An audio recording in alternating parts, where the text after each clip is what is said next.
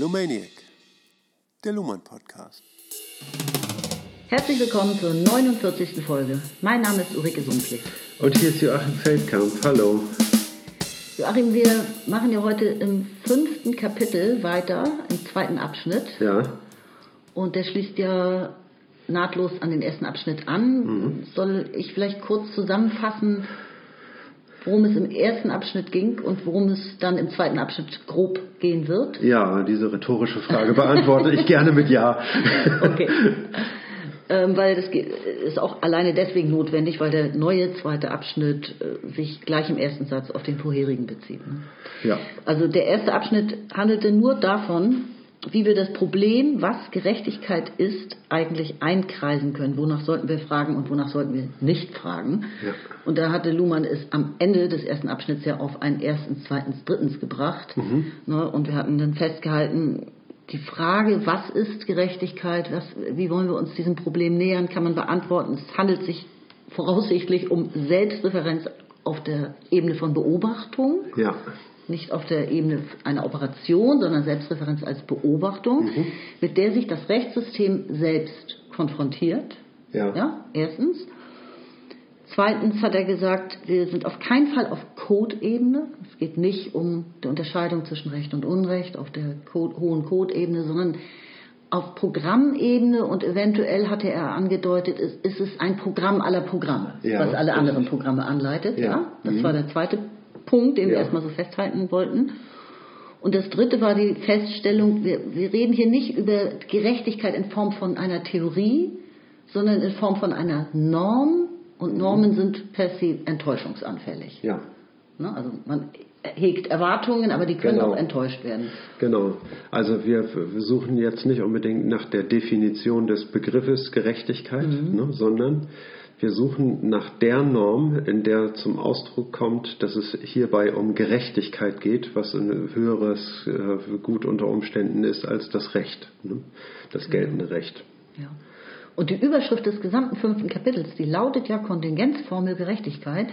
Und genau das äh, wird ja jetzt eigentlich in diesem zweiten Abschnitt am stärksten erstmal erklärt. Ja. Was versteht Luhmann denn überhaupt unter einer Kontingenzformel? Genau. Ne? Also, Na, wir kommen jetzt zu den Alternativen, nachdem wir beim letzten Mal den, das Problem umrissen haben und nach einem Rückgriff und Durchgang durch die Geschichte, ne, durch einen theoretischen Durchgang durch die Geschichte, ne, haben wir uns äh, das Problem verdeutlicht, was, was hier vorliegt. Ne, und ähm, suchen jetzt nach einer Lösung, wie wir den Begriff der Gerechtigkeit in das Rechtssystem implementieren können, ne, ohne dabei ja, wie soll man sagen, die Ge Grenzen des Rechts zu sprengen, indem wir den Import von moralischen Grundregeln ges- äh, zulassen ne, oder äh, überhaupt irgendein Import. Ne. Das Rechtssystem soll ein geschlossenes System bleiben, das ist äh, ganz, ganz wichtig und so müssen wir den Begriff der Gerechtigkeit implementieren. Und jetzt kommen wir auf die Antwort Luhmanns zu sprechen. Genau. Insofern ist das schweineinteressant. Ja, okay. Ich glaube, dass wir äh, bereit sind, ne, in den ersten Abschnitt einzusteigen und den würde ich dann mal vorlesen. Niklas Luhmann, Das Recht der Gesellschaft. Wir befinden uns auf Seite 218 und lesen den Abschnitt 2. In der Suche nach einer Antwort auf diese Fragen gehen wir davon aus, dass die Idee der Gerechtigkeit als Kontingenzformel des Rechtssystems aufgefasst werden kann. Damit rückt diese Formel, ohne dass wir den Wertbegriff bemühen müssten, auf eine Ebene der Vergleichbarkeit mit andersartigen Kontingenzformeln anderer Funktionssysteme, etwa dem Prinzip der Limitationalität im Wissenschaftssystem, dem Prinzip der Knappheit im Wirtschaftssystem, der Idee eines einzigen Gottes im Religionssystem oder Ideen wie Bildung oder Lernfähigkeit im Erziehungssystem. Der Begriff der Kontingenzformel tritt damit an die Stelle zahlreicher Oberbegriffe in der Definition von Gerechtigkeit, etwa Tugend, Prinzip, Idee, Wert, aber er ersetzt diese Angaben nicht voll, denn von Kontingenzformel kann, wie wir zeigen wollen, nur ein externer Beobachter sprechen. während das System selbst Gerechtigkeit in einer Weise bezeichnen muss, die deutlich macht, dass Gerechtigkeit geboten ist und das System sich mit ihr als Idee, Prinzip oder Wert identifiziert. Systemintern wird die Kontingenzformel unbestreitbar gesetzt. Sie wird, könnte man sagen, könnte man im Anschluss an Aleda und Jan Assmann sagen, kanonisiert. Mhm. Okay. Also ich würde jetzt zunächst mal kurz zusammenfassen wollen, was mir am wichtigsten erscheint ja. und was ich auch am besten verstanden habe. Ja. ja. Oder was den Abschnitt am besten zusammenfasst, das finde ich immer am, besten. Ja, also für mich ist am, am ausschlaggebendsten, dass äh, es auf die Perspektive ankommt. Sprechen mhm. wir aus der Binnenperspektive des Rechtssystems dann ist Kontingenz durchaus, also ein, kann man auch noch weiterhin jetzt von einem Wert sprechen für das Rechtssystem, eine Norm, eine, ein Wert, ja, mhm. zumindest vage, ja? ja. Aber aus der Perspektive der Umwelt, eines externen Beobachters, mhm. Der Gesellschaft, ist äh, Gerechtigkeit eher eine Kontingenzformel und wenn ich die dann so lapidar, so lax auffassen darf, wie es kann auch anders kommen, ja. Ne, dann heißt das für mich, dass ein externer Beobachter eben feststellen kann, es ist, er, man empfindet die Entscheidung als nicht gerecht, die im Rechtssystem mhm. getroffen wurde. Ja. Mal als erste Feststellung. Es kommt auf jeden Fall okay. auf die Perspektive an. Es kommt auf die Perspektive an, als auf jeden Fall. Ne? Wichtig ist, dass wir den Begriff Kontingenzformel einführen, sage ich mal, als, als einen neuen Begriff. Genau, ne? richtig. Der dann äh, also auch ein, ein neues Konstrukt, sage ich mal, für, wo man ein bisschen Platz braucht. Ne? Was ist überhaupt Kontingenz? Müsste ja. man natürlich jetzt mal klären. Was ist, ein, eine, was ist Kontingenz und was ist eine Kontingenzformel? Ne? Mhm. Ne? Und was wollen wir erreichen? Wir wollen Wertbegriffe vermeiden, mhm. ne, weil Wertbegriffe Sinnressourcen aus anderen Systemen importieren und damit die operative Geschlossenheit des Rechtssystems zerstören würden. Ne? Ja, zum Beispiel die Tugend, daran kann man es besonders gut sehen. Ja, ne? genau. definitiv genau. aus der alten ontologischen äh, Adelswelt, äh, ne? also, oder, ja. ja. Und genau. die hat am, am allerwenigsten eigentlich was hier drin verloren. Genau. Und Gerechtigkeit soll ein, die oberste Norm sein. Ne? Das hat er nochmal ganz stark betont. Irgendwie, ne? Es ist, äh, dass Gerechtigkeit geboten ist. Mhm. Ne? Geboten heißt, du sollst etwas tun und wenn etwas gesollt wird, dann handelt es sich um eine Norm. Ne? Eine Norm bringt immer einen Sollen zum Ausdruck. Genau, und darin liegt ja schon, dass es enttäuschungsanfällig ist weil dass es eine Norm ist, kann man nur deshalb wissen, weil sie schon mal gebrochen wurde oder offensichtlich sozusagen ja. verletzt wurde. Dadurch hat man erst das Bewusstsein, genau. dass man diese Norm eigentlich damit hat man einen Fall, hat, kann man sagen. Ja, ne? genau. So, jetzt haben wir äh, Jetzt haben wir den Begriff der Kontingenz und den, den wollen wir mal ganz sorgfältig ähm, einführen, so dass man dann äh, nicht sich etwas Vages darunter vorstellt, sondern etwas äh, ganz Bestimmtes, was mit diesem Kontingenzbegriff zum Ausdruck gebracht wird.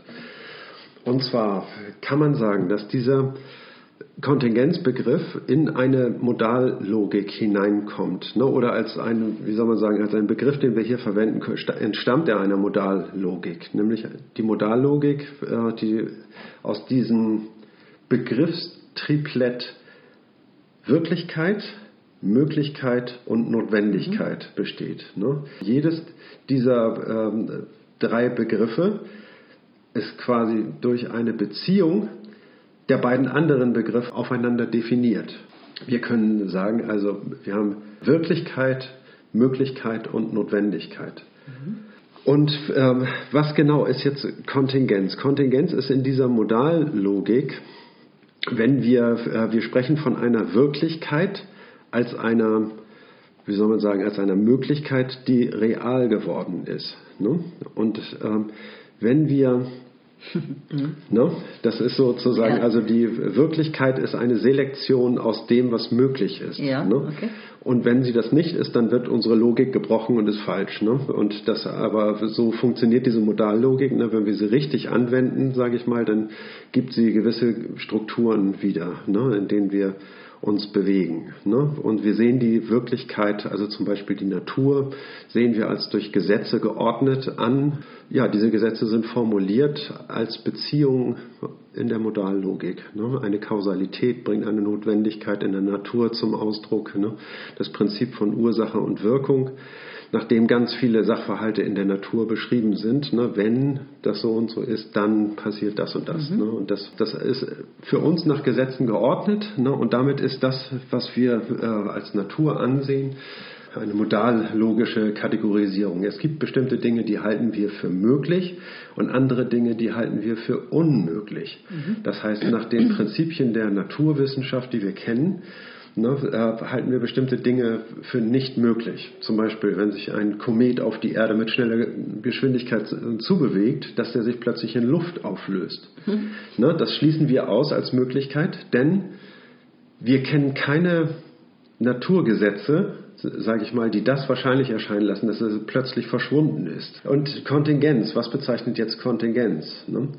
Kontingenz spielt sich innerhalb des Bereiches des Möglichen ab. Mhm. Ne? Aber auch was notwendig ist, ist ja möglich. Und das ist mit Kontingenz eben nicht gemeint. Ne? Die Kontingenz schließt die Notwendigkeit Aha. aus. Ne? oh, okay.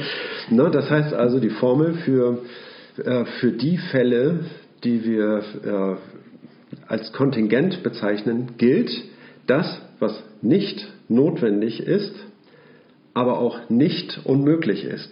Ne? Das ist der Bereich des Kontingenten, in, innerhalb mhm. der sich, sage ich mal, unsere ganze Logik der Wissenschaft ähm, abspielt. Also ein Spektrum an genau. Entwicklungsmöglichkeiten auf, Recht, auf die Rechtsprechung genau. gesehen, wie, ja. es, äh, wie Entscheidung ausfallen kann. Ja. ja? Genau. Ne? Und äh, diese Grenzen, ne? was wir für notwendig halten und was wir für möglich halten, die sind verschiebbar. Und darum geht es jetzt, dass diese Grenzen dessen, was wir für notwendig halten, mhm. ne, äh, verschoben werden können. Und das Gleiche gilt für, das, für den Bereich des Möglichen und des Unmöglichen, dass die Grenzen äh, da auch verschoben werden können. Dass Dinge, die wir früher als unmöglich angesehen haben, plötzlich möglich werden. Ja. Und das ist auch genau die Formulierung von Evolution. Ne? Da kommen wir dann in, den, äh, in die Evolution solcher Systeme hinein, ne? die das genau beschreiben. Ja, ne? hier ist ja auch der, der Übergang eigentlich von äh, deiner Erklärung aus der klassischen Philosophie hin zur Theorie sozialer Systeme, bei der es ja alles um Kommunikation geht. Die Kommunikation evoluiert ja auch. Und in der kommunikationswissenschaftlichen Erklärung Luhmanns, ja, was ist da Kontingenz? Das ist ja mhm. auch auf der Ebene der Kommunikation.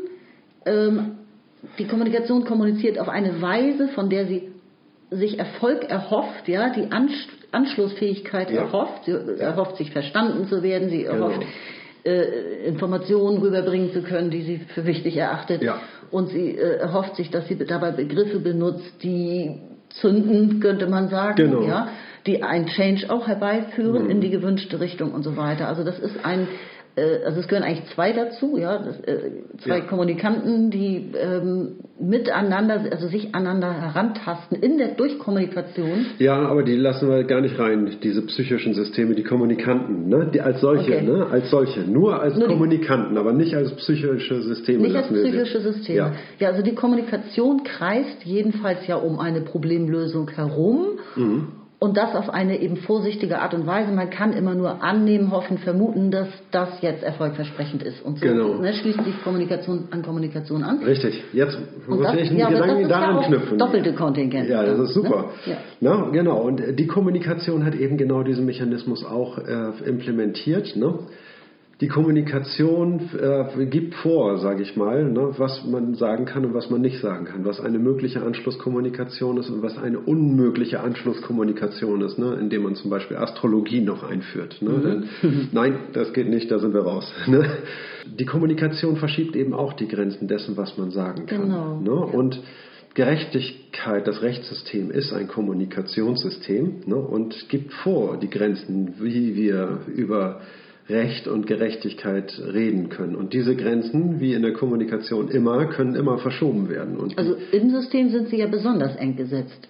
Und ja. dann haben wir wieder die Außenperspektive in der Gesellschaft, da kann ja durchaus die Moral plötzlich gezückt werden. Ja. Ne? Also da sind die Grenzen Richtig. ja viel fließender. Genau, man kann mal kurz aussetzen und sagen, wir gehen mal eine Zigarette rauchen und dann unterhält man sich über Moral ne? und knüpft daran an, was man an diese Sinnressourcen, die man gerade diskutiert hat, aber in einem anderen System. Ja, ne? genau.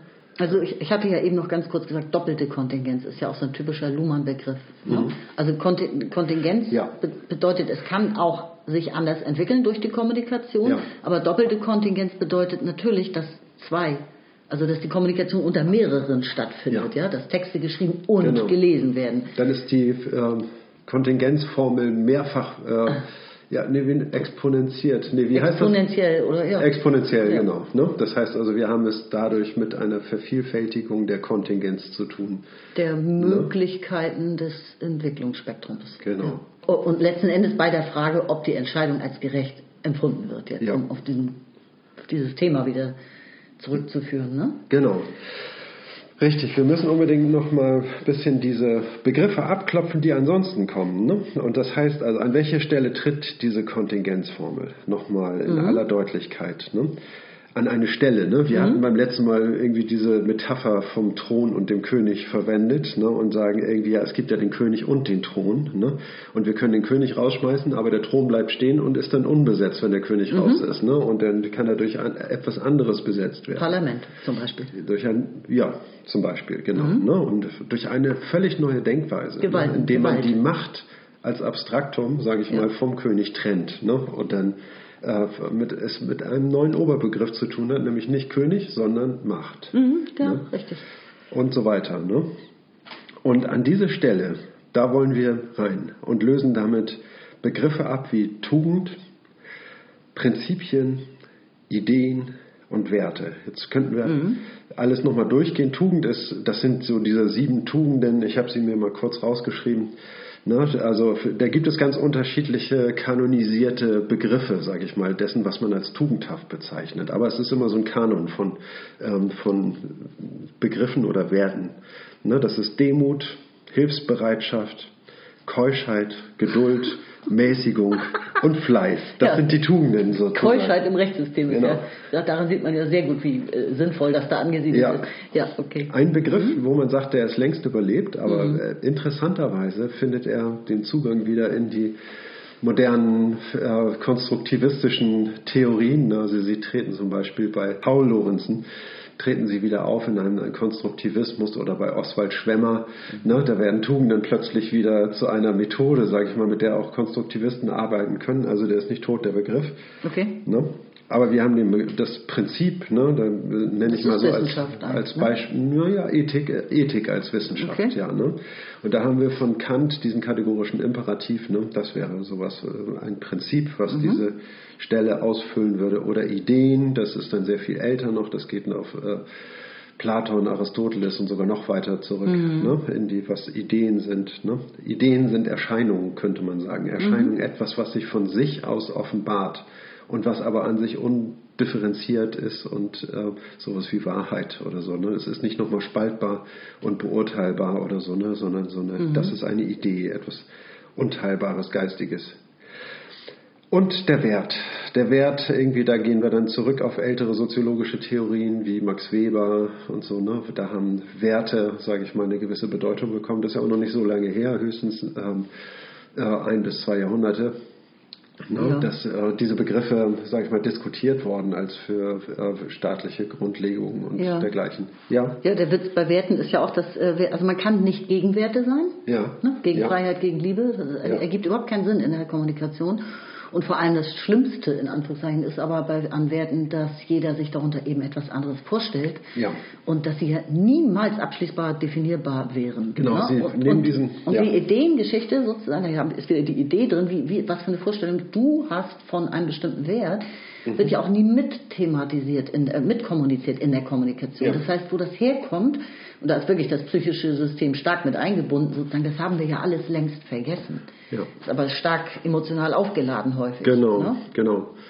Ist einem Bedeutungswandel unterzogen, ne, was wir unter Freiheit bestehen, verstehen, ne, und, oder was wir Heimat, so solche Begriffe eben. ja, genau. Ne? Das, das sind also äh, Werte sind hochproblematisch, also Freiheit, Gleichheit, Brüderlichkeit, so, ne? die, weil sie ähm, Sie können verschieden definiert werden. Ne? Sie sind äh, nicht abschließend definierbar und je genauer man sie hinterfragt, das ist der hauptsächliche Nachteil. Erstmal scheinen sie einheitlich und gut und richtig zu sein, aber je genauer man sie untersucht, desto komplizierter, widersprüchlicher und äh, unbrauchbarer werden sie. Ne? Ja. Und das schadet natürlich jeder, ähm, wie soll man sagen, jeder Belastbarkeit. Ne? Je stärker man es belastet, desto weiter gibt es nach, okay, das Haus stürzt ein. Ne? Das, ähm, die Brücke muss sozusagen fester werden, wenn man Ja. während man drüber geht. Ne? Dann, das ist ein gutes statische Prinzip so. Genau, also Prinzip ist tatsächlich halt der Begriff, der am ehesten noch rankommt an das, was wir gerade suchen. Ne? Ja. Also ein Prinzip ist ja immer etwas, was man, äh, worauf man sich einigen kann, was man definieren kann und eingrenzen. Und wir müssen aber auch nochmal an den Anfang zurückkehren, finde ich. Das ist ja schon ein bisschen schwer verständlich. Die Beispiele für Kontingenzformeln in anderen Systemen, Ja. Ne, da, da kommt er nachher auch nochmal, finde ich, besser erklärt darauf zurück. Nichtsdestotrotz finde ich, müssen wir hier einmal auch vor allem auf das Prinzip der Limitationalität im Wissenschaftssystem eingehen. ja. Ähm, Ohne es erklären zu wollen, oder? Ohne es erklären zu wollen? Ja, ich würde sagen, oh, das wird zu schwierig irgendwie. Ne? Wir haben es jetzt schon mit einer, Okay. wie soll man sagen, ziemlichen Wolke zu tun, die wir wieder. Kondensieren müssen. So, ne? Okay. Also äh, äh, nur so viel, dass es in eben allen anderen Systemen, äh, großen gesellschaftlichen Systemen, die Luhmann beschreibt, irgendwie immer sowas wie ein, ähm, eine Kontingenzformel gibt. Sobald sie zum Thema wird, wird sie auch äh, ja, wird auch fraglich, ne, ob man dabei so verharren kann, irgendwie, ne, bei diesem Kontingenzbegriff, ne, oder ob man, ob nicht Zeit ist, auch wieder was zu bewegen. Ne, Ja, genau. Und diese Grenzen zu verschieben. Ne? Sorgt auf jeden Fall wieder für fruchtbare Diskussionen. Ja, genau. Darauf kommen wir ja nachher wieder. Genau, genau. Okay. Gut, dann würde ich sagen, ähm, gehen wir das mit den anderen Kontingenzformeln anderer Systeme hier nicht durch. Vielleicht nachher nochmal, wenn er darauf Genau. nochmal zurückkommt. Ja, Ja? Genau, also wir sagen, die Kontingenzformel ist dann auch ganz offen. Ne? Das heißt also, sie ist auch wiederum offen dafür, dass solche Begriffe wie Tugenden oder Prinzipien zurückkommen ne? und sagen, ne? also wir machen sozusagen eine Abstraktionsstufe drauf und bezeichnen all das, nämlich Tugenden, Prinzipien, Ideen, be- bezeichnen wir als Ausformungen der Kontingenz, sage ich mal, das, äh, das, was dann wirklich geworden ist aus etwas, was nur möglich gewesen ist. Ja, setzt du ja nochmal einen drauf hier an dieser Stelle. Ne? Finde ich nicht schlecht.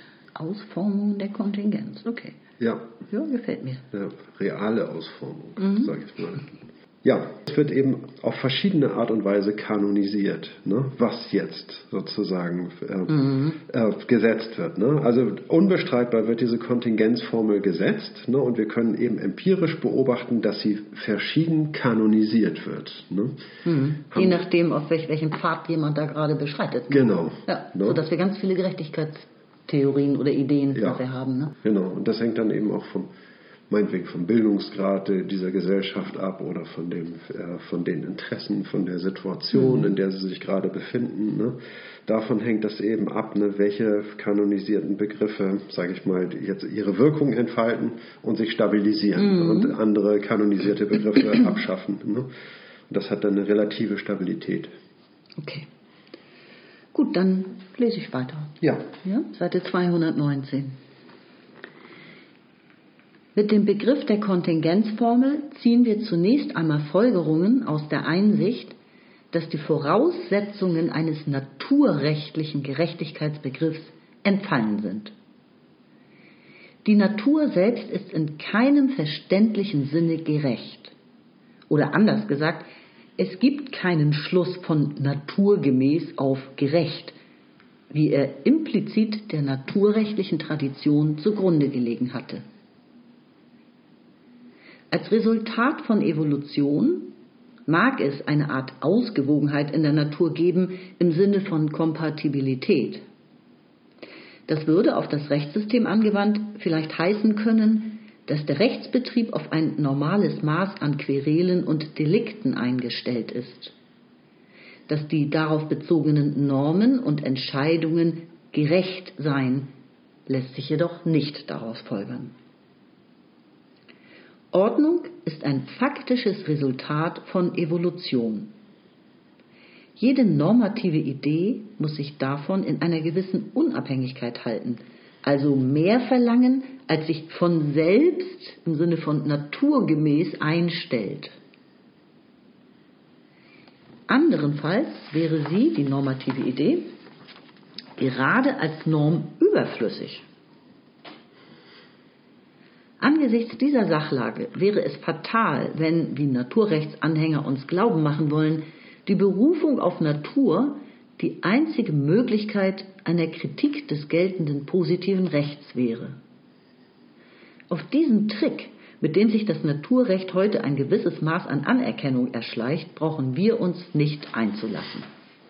Der Begriff der Kontingenzformel zeigt einen anderen Weg. Mhm. Okay, kommen wir wieder auf das Naturrecht zurückzusprechen. Herrje. Ne? Ähm,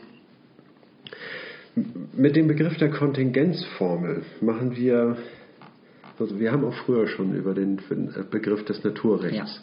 gesprochen ne? und haben das äh, eine, wie soll man sagen, die Rechtsquelle ich glaube, das war in dem Zusammenhang, als wir über Rechtsquellen gesprochen haben. Ne? Unter war, anderem, war die Natur ja. unter anderem eine, eine Rechtsquelle, ne? in dem sie sagte, ja, die Natur ist ja irgendwie so das Produkt der Evolution. Ne? Und wenn wir dann äh, sagen, das Einzige, woran wir uns orientieren können, ne? wenn wir einen, einen Begriff von Gerechtigkeit finden wollen, ne? ist die Natur, weil sie ja sozusagen alles ist, was ist. Mhm. Ne? Und ähm, auch wenn es eben oder gerade wenn es eben keinen Gott gibt irgendwie. Ne? Die Natur ist ja sozusagen unser Weltverständnis mhm. schlechthin und die Basis unseres Weltverständnisses. Darauf spielt sich alles ab. Ne? Und deswegen sollten die Begriffe dahin führen. Ne? Das ist aber nicht richtig, denn wenn wir uns im konkreten Fall an der Natur orientieren wollten, ne, dann und die Natur beobachten, stellen wir fest, dass die Natur oft sehr, sehr grausam ist. Ja. Ne? Und, ähm, falsche Entscheidungen trifft sozusagen. Falsche Entscheidungen trifft, genau. Ne? Das, äh, der Hase war unschuldig, der Wolf war eigentlich satt, der hat nur aus, Spiel, aus Spielfreude den Hasen gejagt und gerissen. So, ne? Das ist doch total fiese. Ne? Das, und äh, daran kann man sich doch nicht orientieren. Ne? Kann man auch anders sagen mit Luhmannschen Begriffen. Ne? Ein Begriff von Gerechtigkeit kann eigentlich nicht sein, dass er äh, der Natur abgeguckt ist, genau. ne? sondern er muss etwas fordern, was über das, was in der Natur sowieso real ist, hinausgeht. Ne? Eine Änderung an der Natur einfordern. Ne? Und kann sich dabei eben nicht äh, äh, an der Natur oder am Vorbild der Natur orientieren, mhm. sondern muss über das Bild von äh, Natur hinausgehen. Und deswegen ist diese Forderung des Naturrechts illegitim. Das muss unbedingt abgeschnitten werden. Richtig, genau. Und äh, mit unseren äh, moralischen Forderungen müssen wir weit darüber hinausgehen. Ne? Und das ist die Forderung, so entkoppeln wir uns von dem Naturbegriff, argumentativ, ne? aber ersetzen ihn eben auch durch was Neues. Ne? Wir müssen uns auf etwas anderes berufen als die Natur.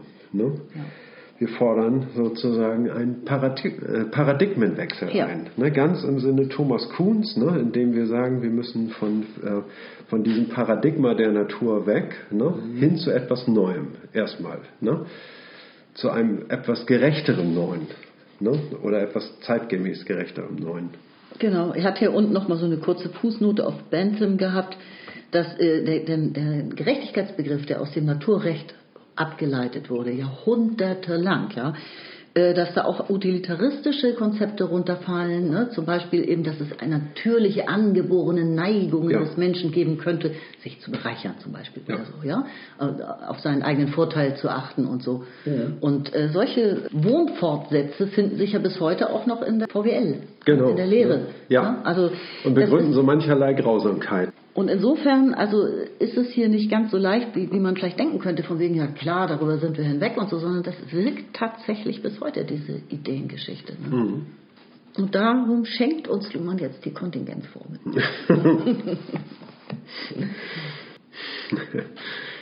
ja, Luhmann macht hier, bezeichnet, er bezeichnet das sogar als einen Trick. Mhm, ne? das genau. Also als ein Taschenspielertrick. So, ja. ne? Und das ist sozusagen die tiefste Schmach ne? für eine Theorie, ne? eine, geradezu eine Beleidigung, wenn man etwas als einen Trick bezeichnet, mhm. ne? was als man als theoretische Grundlage, also er denkt ganz verächtlich, sage ich mal, über diesen äh, Denkansatz, ne? würde, ja. würde ich mal sagen.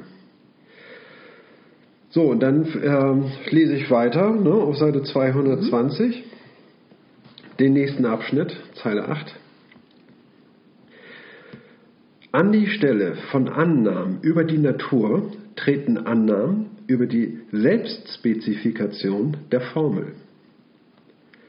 Kontingenzformeln haben also die Form eines Zirkelschlusses und gerade darin liegt ihre sich selbst einsetzende, nicht weiter auflösbare Ursprünglichkeit.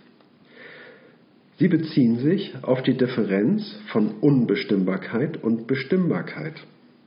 Ihre Funktion liegt darin, diese Grenze zu überschreiten und dafür historisch gegebene Plausibilitäten in Anspruch zu nehmen. Dasselbe kann man mit dem logischen Begriff der Entfaltung von Paradoxien bzw. Tautologien ausdrücken. Oder auch mit dem Begriff aus der Theorie beobachtender Systeme als beobachtbar machen des Unbeobachtbaren durch Substitution einer Unterscheidung für eine Einheit, die nur paradox oder tautologisch beschrieben werden kann. Yes. Hm. Also für mich liegt der wichtigste Merksatz hier drin, ähm, dass sich Kontingenzformeln auf eine Differenz beziehen. Und zwar, ich glaube, das ist wahrscheinlich dann auch übereinstimmend für alle Kontingenzformeln auf die Differenz von Unbestimmbarkeit und Bestimmbarkeit. Mhm. Und wir haben hier wieder die Formsprache von George Spencer Brown, dass, ja. äh, ne, dass die eine, dazwischen liegt ja eine Grenze, also Bestimmbarkeit ist ja. auf der einen Seite des Wertes Schrägstrich Unbestimmbarkeit, dazwischen ja. ist eine Grenze, ein Schrägstrich sozusagen. Und diese Grenze, die wird ständig gekreuzt in der Kommunikation. Die Kommunikation ja. kreist darum, wie weit ist das jetzt bestimmbar, wie weit ist es unbestimmbar. Aber merkst du eine Paradoxie? Natürlich, das, ja, das ist wieder die Einheit, dass zwei völlig sich, also gegenseitig bedingende und einander ausschließende mhm. Werte zusammen eine Einheit bilden. Und, ähm, nur, Jetzt muss ich mal und nur auf der Seite der Bestimmbarkeit wieder, also wähnt man sich dann gerne. Ne? Auf ja. der einen Seite wird es wieder eingeführt. Da muss ich jetzt reingerätschen und sagen, irgendwie, dass dieser Begriff hochgradig paradox ist. Nämlich das Bestimmbare unterschieden vom Unbestimmbaren. Gerade wo du auf Spencer Brown zu sprechen mhm. kommst. Ne? Wir ziehen eine Grenze. Ne? Und damit haben wir das auf der einen Seite das, was wir bestimmen wollen, eingegrenzt und mhm. alles andere ausgegrenzt. Ne? Mhm. Ne?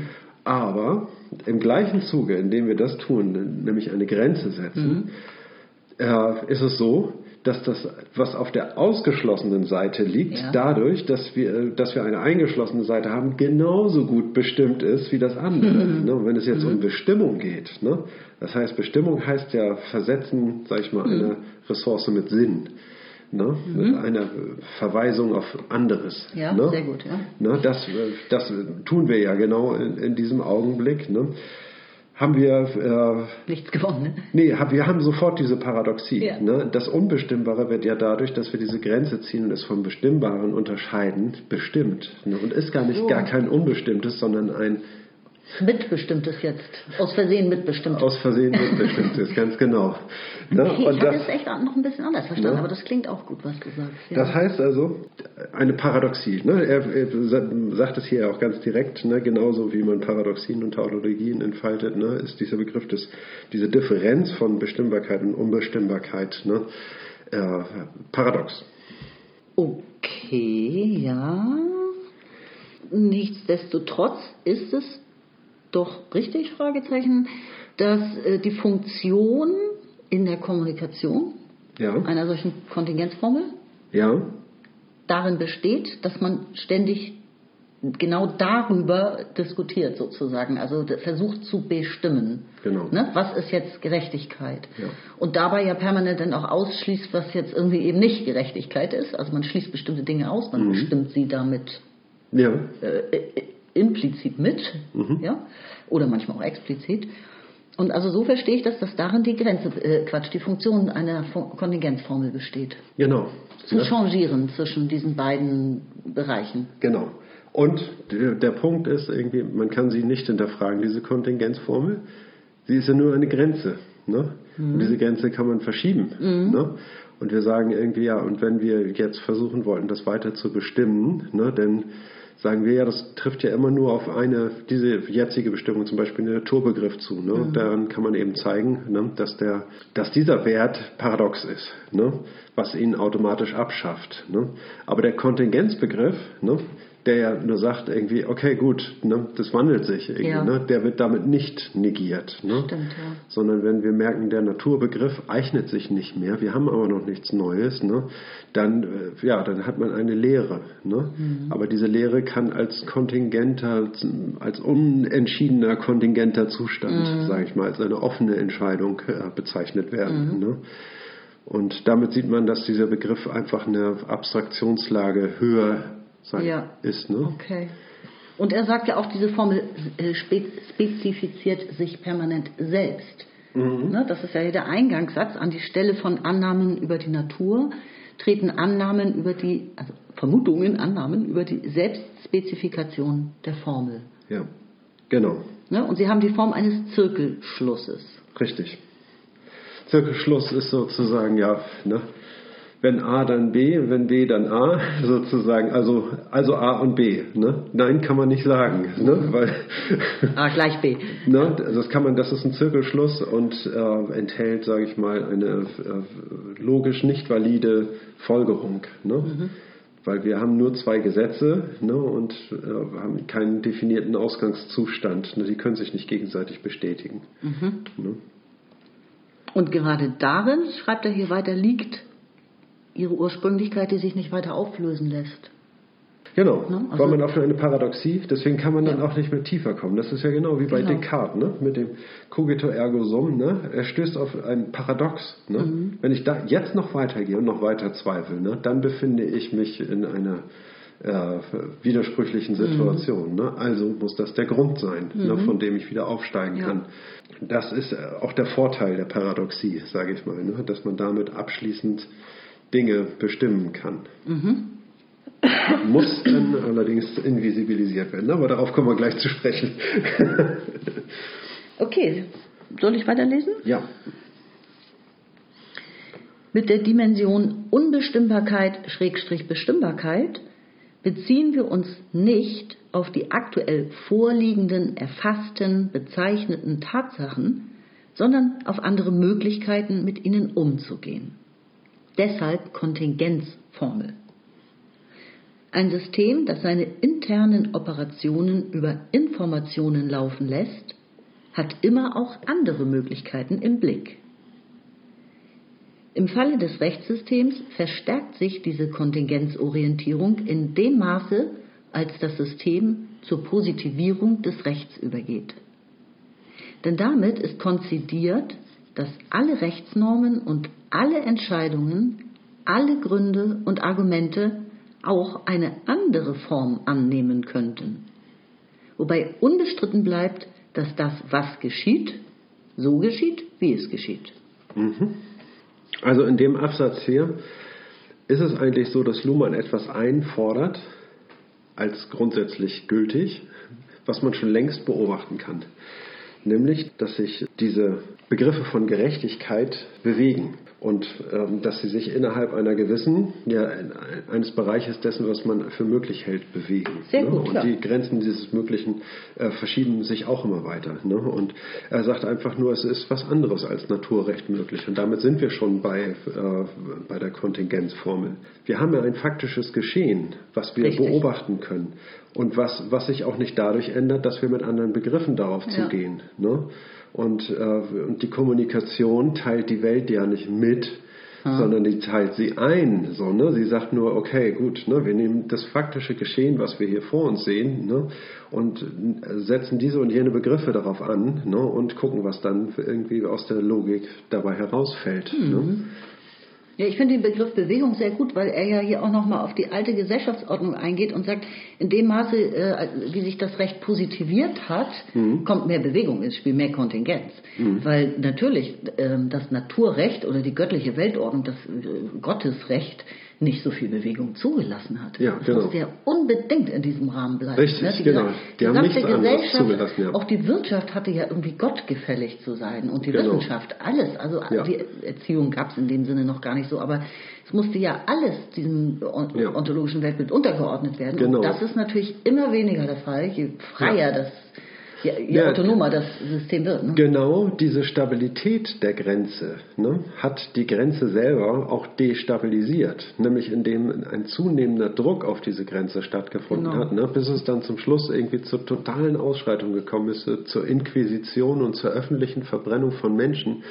Also das genaue Gegenteil von einem menschwürdigen äh, gesellschaftlichen Sein, ne, was man sich eigentlich Ja. ursprünglich vorgestellt hat. Ne? Öffentliche Folter, ne? das ist so das Allerschlimmste eigentlich, was ich mir vorstellen kann.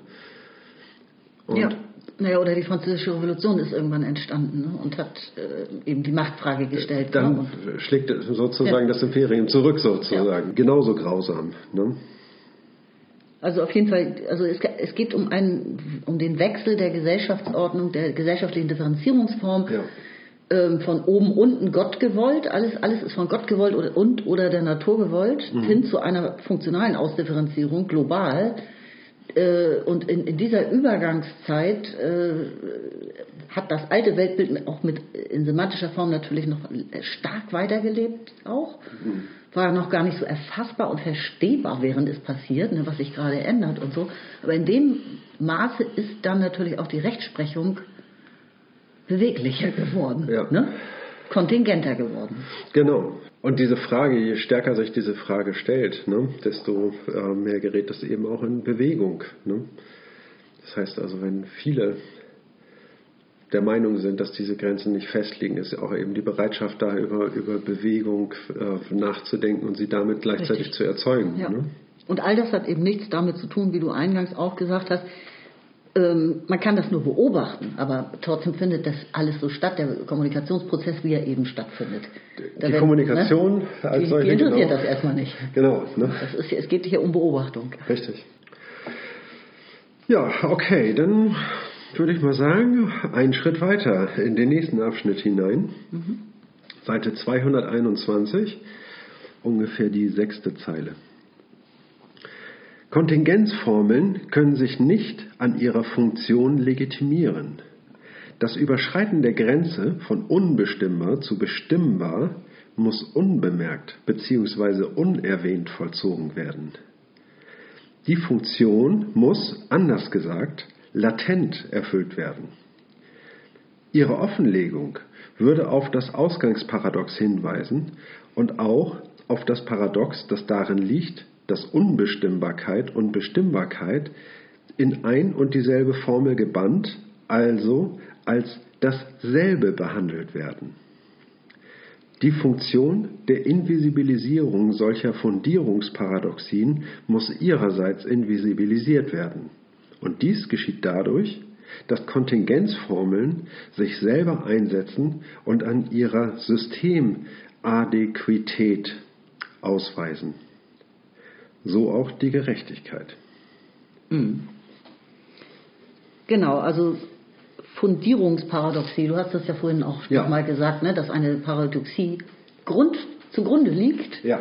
die permanent invisibilisiert werden muss, Ja. aber sie muss auch permanent wiederum entfaltet, entfaltet werden oder es müssen Unterbegrifflichkeiten gefunden werden, Ja. um ein Problem dann auf der realen Ebene zu lösen. Ne? Ja, genau. Und, also ähm, man könnte sich äh, fragen, äh, muss ich dem anfügen einfach irgendwie, ne, das Wahrheit, ne? Wahrheit Mhm. ist, sage ich mal, ein, ein Grundbegriff. Ne? Es geht um die Suche nach der Wahrheit. irgendwie. Ja, was ist denn die Wahrheit? Ne? Die Wahrheit ist paradox. Denn wenn wir, wir uns fragen, ist die Wahrheit denn wahr oder ist sie nicht wahr? Das muss doch gehen. Ne? Fragen wir doch einfach mal, ist die Wahrheit denn wahr? Dann, äh, dann nehmen wir auch an, dass sie einerseits wahr sein könnte, andererseits aber auch unwahr sein könnte. Ja. Und wie kann denn die Wahrheit unwahr sein? Ne? Diese Möglichkeit muss doch ausgeschlossen sein. Also be beruht doch alles auf dem Paradox. Ne? Nein, der Begriff der Wahrheit funktioniert trotzdem. Und zwar sehr gut, eben gerade weil er so auf einen Punkt reduziert werden kann. Ne, ist der Begriff äh, hochgradig flexibel und eignet sich als ein Symbol ne, was äh, die Wissenschaft über Jahrhunderte mittlerweile schon vor sich her trägt. Ne? Richtig, in diesem Fall auch ein Symbol, ne? Und, ja. beziehungsweise auch eine Kontingenzformel könnte man auch sagen. Ne? Ja. Und also, also wir, ja. wir, kommen ja immer auf das äh, George Spencer Brown Prinzip zurück, dass die eine Unterscheidung in sich selbst wieder eingeführt wird, ja. aber nur auf der positiven Seite des Wertes. Genau, damit sich die Paradoxie nicht zeigt. Genau, ne? damit sich, also ne, natürlich ja. die Unterscheidung, das ist jetzt wahr. Ja. Ne, das so, wir haben die Wahrheit gefunden und das ist jetzt gerecht. Ja. Und so weiter. Also das, eigentlich das Prinzip ist wirklich das gleiche, was man da, die, die Technik, die dem zugrunde liegt, kann man, äh, ist immer dieselbe, ne? Genau, ja. Ja, und das ist also ein, eine Konstruktion und wir haben ein wunderbares, rationales Gebäude, was nur eine winzig kleine Schwäche hat, nämlich an einer Stelle ist es dann wirklich paradox. Ne? Und das ist, wenn es ausgerechnet gerade um den tiefsten Begriff geht, nämlich die Wahrheit. So, ne? und, mhm. dann, und da zeigt sich eben auch seine, wie soll man sagen, seine, seine Schwäche genau. und gleichzeitig eben seine Alternativfähigkeit. Also seine, äh, das heißt, ja. an, an der Stelle können Alternativen eingesetzt werden. Ne? Das ist doch wunderbar. Dann können wir unsere ganze Kommunikation ja. quasi an einem Punkt aus den Angeln heben und, und weiterschieben. Ne? Aber du siehst ja, dass in der gesamten äh, Welt eigentlich permanent Protestbewegungen ablaufen. Zum Beispiel jetzt bei Corona sieht man das ja sehr gut, dass die sogenannten Wahrheiten eben angezweifelt werden. Ne? Also mhm. irgendwie geht die Menschheit immer noch davon aus, es würde eine Wahrheit geben und jemand würde das auch behaupten. Das tut aber schon längst niemand mehr. Auch die Wissenschaft tut es ja längst überhaupt gar nicht. Ja.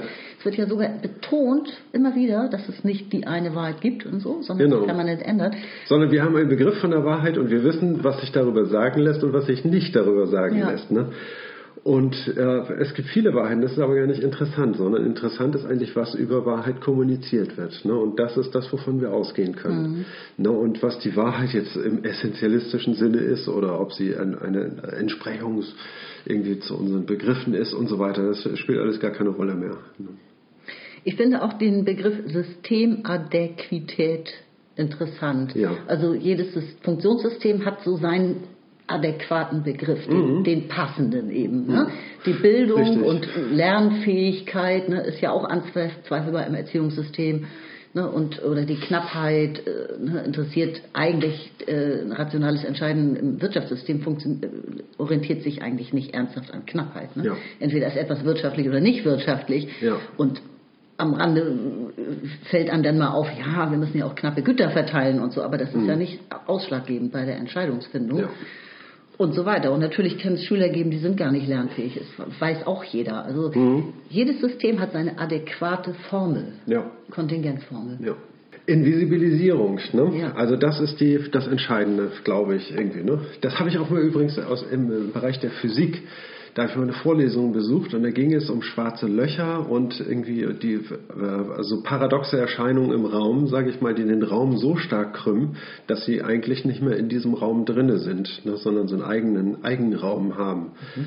Ne, ganz skurril. Ne? Ist eine Folgerung aus der Relativitätstheorie, könnte man sagen, und gibt es tatsächlich erstaunlicherweise. Ne? Und ja, und da zeigt sich auch, wenn man äh, versucht, die physikalisch zu analysieren, dann zeigt sich, dass sich im Inneren dieses äh, schwarzen Loches ein Punkt befindet, an dem diese Rationalität nicht aufgeht. Und das ist der Mittelpunkt, wirklich der absolute Mittelpunkt dieses ähm, schwarzen Loches.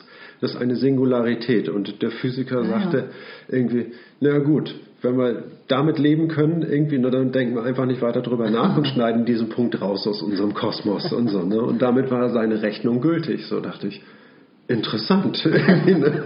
das heißt also Paradoxievermeidung. Ja, ne? Das absolut. macht man und Paradoxievermeidung durch Invisibilisierung irgendwie, ne? ja, da geht's dann ab ins Philosophische so ungefähr so. Ne? und dann kann man, braucht man nicht weiter drüber nachzudenken. So, ne? okay. Sehr schön, sehr schön. Ja.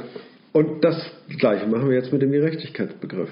Was Gerechtigkeit ist, ist sozusagen, ja, beruht immer auf einer Unterscheidung, so wie sie gesetzt wird. Ne? Und wie sie gesetzt wird, ne, das können wir nicht, eigentlich nicht weiter untersuchen, ne, sondern müssen uns daran abarbeiten, wie es halt mhm. halt ist. Mhm. Ne? Kann man eigentlich kaum in Frage stellen. Ne?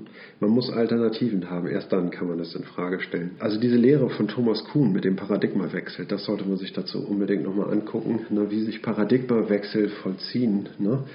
jedes Paradigma begründet sozusagen seine eigene Rationalität. Ne? Und wenn wir verschiedene Paradigmen haben, haben wir verschiedene Rationalitäten, mhm. die miteinander überhaupt nicht vergleichbar sind, also inkommensurabel sind mhm. ne? und äh, aneinander gar nicht anschließen können. Ne?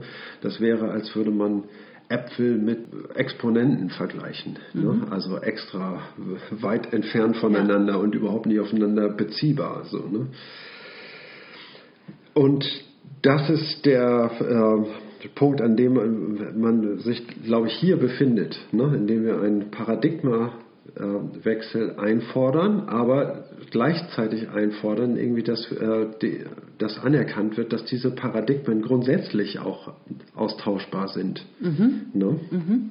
Okay, selbst Sie waren schon das Ergebnis einer, war einer Auswahl, ne? einer Selektion. Genau. Natürlich, ja. Ne? Jedes Paradigma ja. ist Auswahl einer Selektion und damit muss die Selektionsfähigkeit von Gerechtigkeitsbegriffen ne? oder Gerechtigkeitsnormen, genauer mhm. gesagt, äh, eingekreist mhm. werden. Okay. Ich glaube, du bist dran mit Ja, ne? mache ich weiter. Seite 221. Da das Rechtssystem die Funktion wahrnimmt, normative Erwartungen zu stabilisieren, liegt es nahe, auch Gerechtigkeit als Norm auftreten zu lassen. Dabei muss man vermeiden, in dieser Norm ein Selektionskriterium zu sehen, also in unserer Sprache ein bestimmtes Programm zu sehen. Denn damit würde die Norm der Gerechtigkeit neben andere Selektionskriterien des Systems treten und ihre Funktion der Repräsentation des Systems im System verlieren. Das heißt auch, dass die Norm der Gerechtigkeit angenommen werden muss, ohne dass vorausgesehen werden kann, welche Entscheidungen daraus folgen und welche Interessen sie begünstigen wird. Und dass die Praxis der Einzelfallentscheidungen bis hin zum Vorschlag gesetzgeberischer Problemlösungen sich eher am Eindruck der Ungerechtigkeit bestimmter Regelungen als an der Anwendung der Norm der Gerechtigkeit orientiert. Okay. Also ich glaube, es ist klar geworden, ne, dass wir eine Abstraktionsstufe höher gegangen sind mhm. ne, und äh, mit dem Begriff der Kontingenzformel die Flexibilität einer Antwort konstatieren. Ne. Ja. Aber wie äh, integrieren wir das des Weiteren? Ne? Und da haben wir ja über Codierung und Programmierung gesprochen und haben auch ge äh, gefunden, dass Gerechtigkeit sowas wie ein Superprogramm eigentlich sein müsste. Mhm. Und diesen Gedanken nimmt der jetzt wieder auf ne? und sagt irgendwie, äh, geht das? Ne? Können wir jetzt äh, als Kontingenzformel Gerechtigkeit, sage ich mal, die Suche nach der Gerechtigkeit einsetzen? Mhm. Ein Programm, äh, was sozusagen die ähm, alle anderen Programme anleitet. Oder? Genau, was versucht die anderen Programme zu ersetzen, ne? aber als ein, ein Nachfolger nur. Ne? Nur als Nachfolger dieser vorangegangenen Programme mit einer aus Erfahrung gewonnenen zusätzlichen Intelligenz. Ne? Und dann äh, das, was dann sozusagen programmatisch wird. Ne? Ja. Und damit, äh, sagt Luhmann, befinden wir uns äh, eigentlich nicht auf der richtigen Ebene. Wenn mhm. wir uns neben diese anderen Programme stellen würden, mhm. ne, dann würden wir, ähm, sage ich mal, sofort die Begründungsparadoxie um die Ohren kriegen, ne, weil dann ähm, äh, das lässt sich so nicht einführen.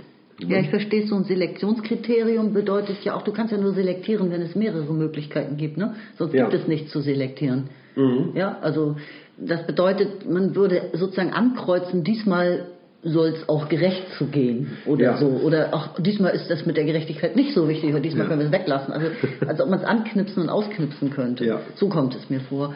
Und also das wäre eine, eine Norm unter vielen dann. Genau. Das wäre so, als wenn man eine Universität gründen würde und sich zum Vorsatz macht, an dieser Universität werden nur Genies ausgebildet.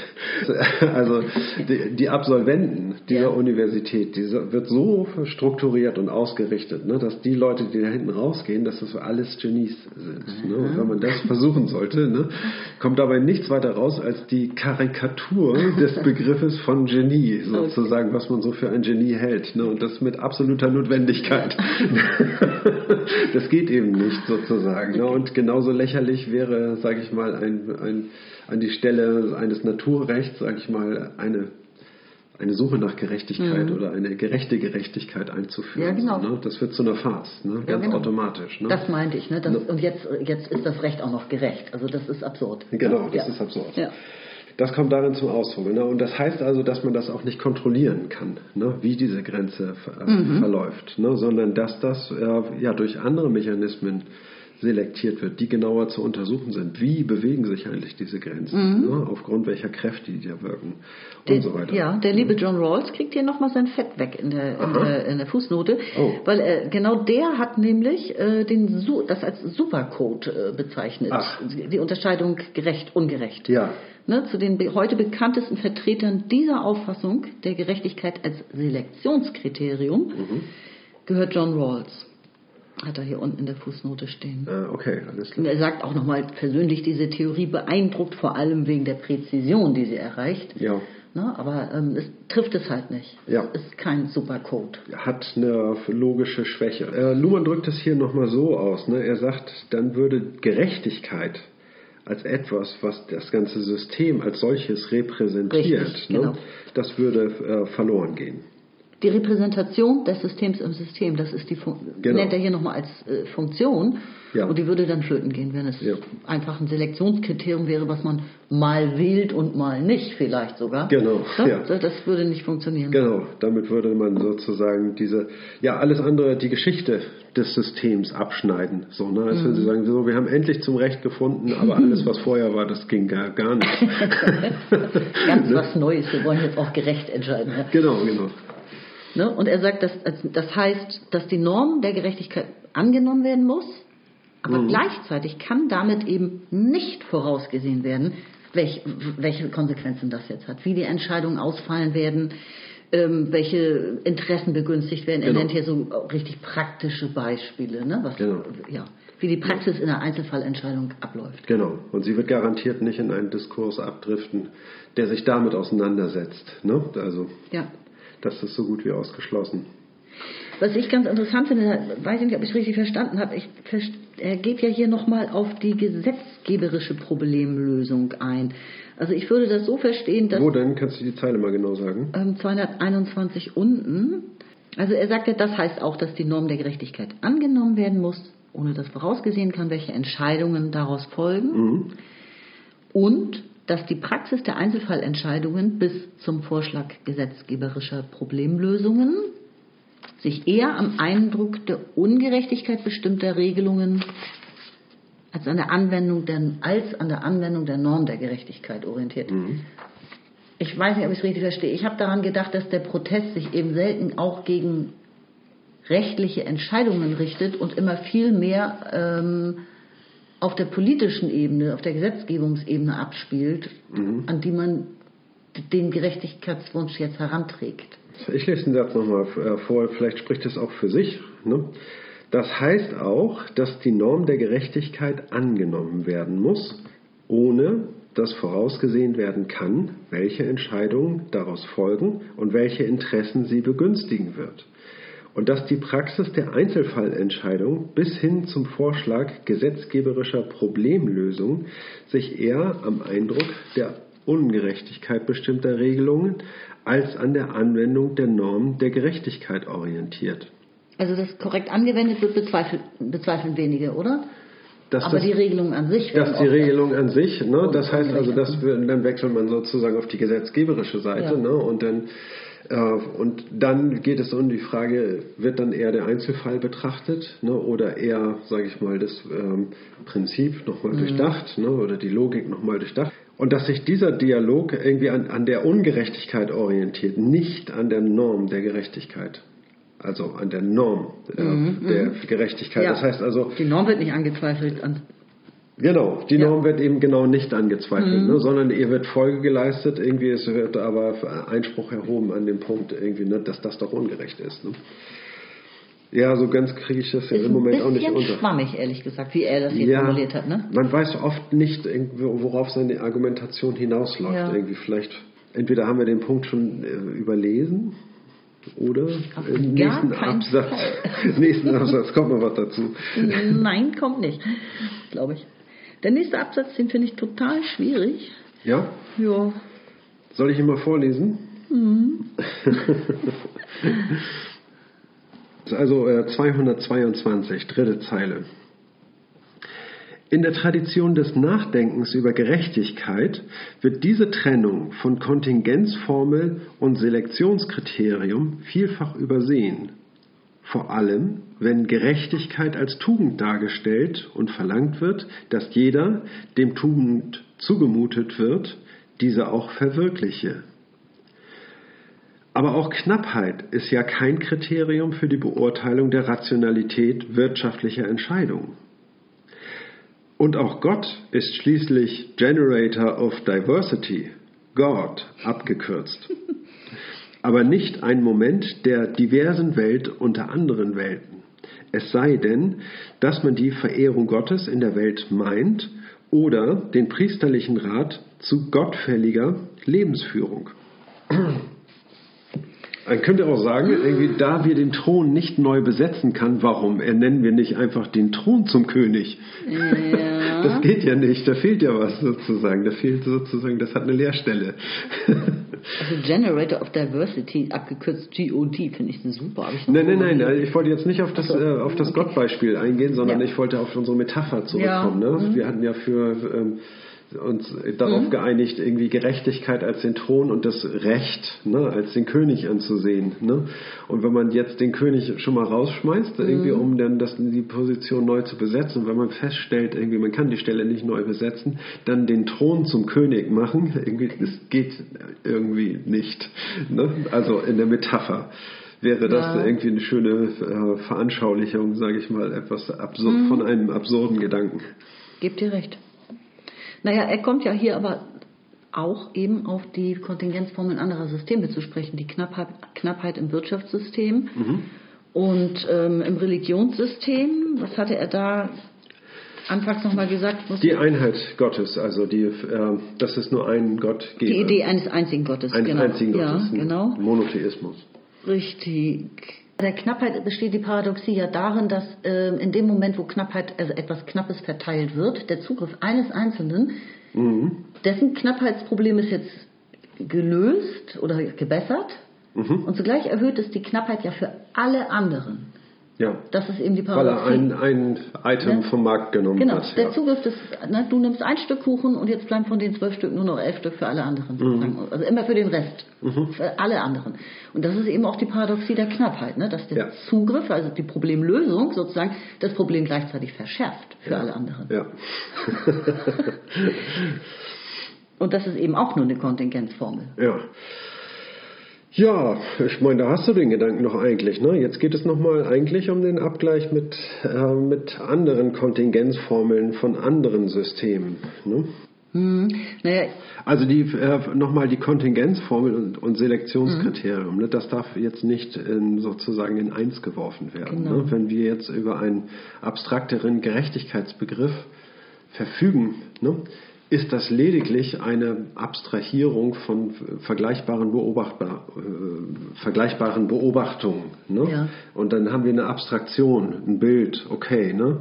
Wir dürfen nicht vergessen, wir befinden uns ja in einer konstruktivistischen Theorie und das, was an, an Luhmann oft stark kritisiert wird. Ne? Wir haben doch einen eher technischen Begriff von dem, was wir, äh, was wir begreifen, nämlich soziale Systeme. Ne? Und ähm, erkennen darin ja eben auch die Schwäche, dass eben moralische äh, Begriffe darin nicht vorkommen, wie zum Beispiel bei Habermas oder ne, dass da damit eine, ähm, sag ich mal, nicht moralische Begriffe, aber eine soziale Utopie ne, äh, mitverarbeitet wird, ne, die ähm, äh, darauf verzichtet Luhmann. Ne? Er bietet uns ein Bild an, ne? eine Möglichkeit, das einmal zu verstehen, sage ich mal, ne? wie diese Mechanik der Kommunikation sich auf, ähm, auf die Systeme, auf die Kommunikationssysteme auswirkt. Irgendwie das, gibt, das gibt uns mal ein Bild, ne? aber es ersetzt jetzt nicht, sage ich mal, irgendwie den Wert der Erkenntnisse, den wir aus dem Horror des Nationalsozialismus äh, gezogen haben. Ne? Das muss natürlich weitergepflegt werden, aber auf einer anderen Ebene. Ne? Das, das sehen wir durch die Systemtheorie hier halt schlecht. Naja, es führt aber auch weg von der Illusion, dass man durch Moral Probleme lösen könnte, mhm. die eindeutig durch die innere Logik der Codes, der Funktionssysteme programmiert sind. Ja. Ja? Genau.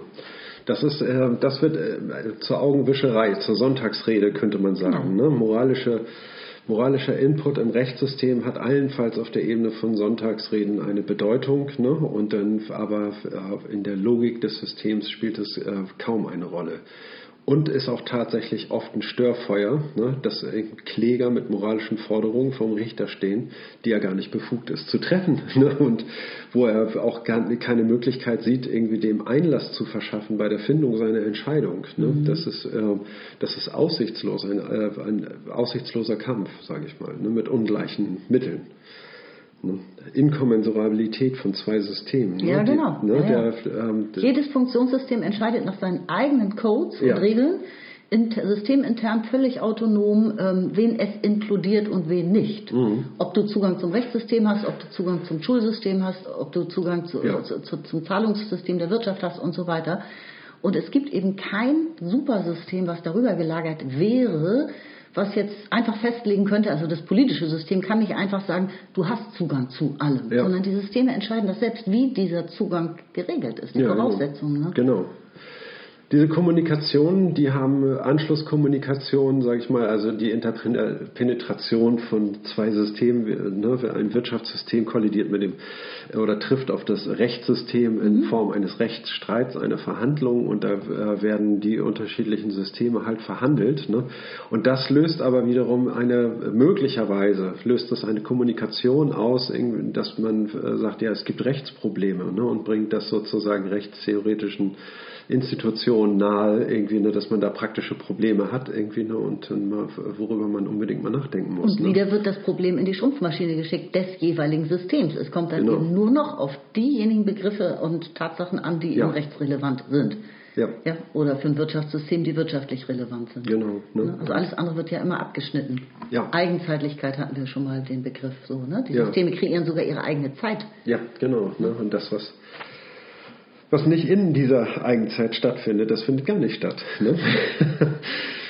Also Kontingenzformel ist zu trennen davon, dass äh, Gerechtigkeit einfach ein Selektionskriterium sein könnte. Genau.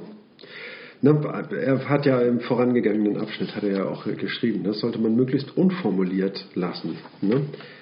was dieses Gerechtigkeits äh, Dings.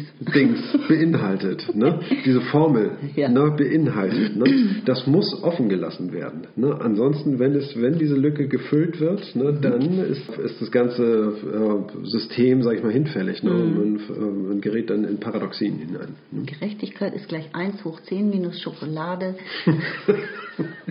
ja, das hört sich sinnvoll an. Glück und Schokolade, kann man das eigentlich in Relation setzen? Ja. Ich glaube, Italiener das würden ja, sagen ja. Also die Marketingindustrie schafft das mühelos. okay, dann lese ich jetzt weiter. Ebenso wenig können Kontingenzformeln als Steigerungsformeln oder als Angaben über eine erwünschte Entwicklungsrichtung des Systems begriffen werden. Etwa im Sinne von mehr Gerechtigkeit, mehr Bildung, weniger Knappheit.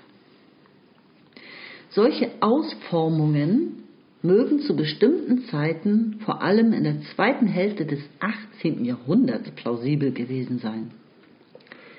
Sie sind aber bereits bestimmte historische Interpretationen, die nur so lange gelten können, als man bereit ist, Kosten, Negativeffekte, Dysfunktionen, Risiken, Abweichungsverstärkungen im System zu ignorieren die mit jeder Forcierung bestimmter Selektionsrichtungen verbunden sind. Mhm. Ja, hier fällt einem natürlich sofort dieser Fortschrittsgedanke mhm. ein. Ne? Das heißt also, Kontingenzformeln sind keine Steigerungsformeln, Ja. sondern Kontingenzformeln.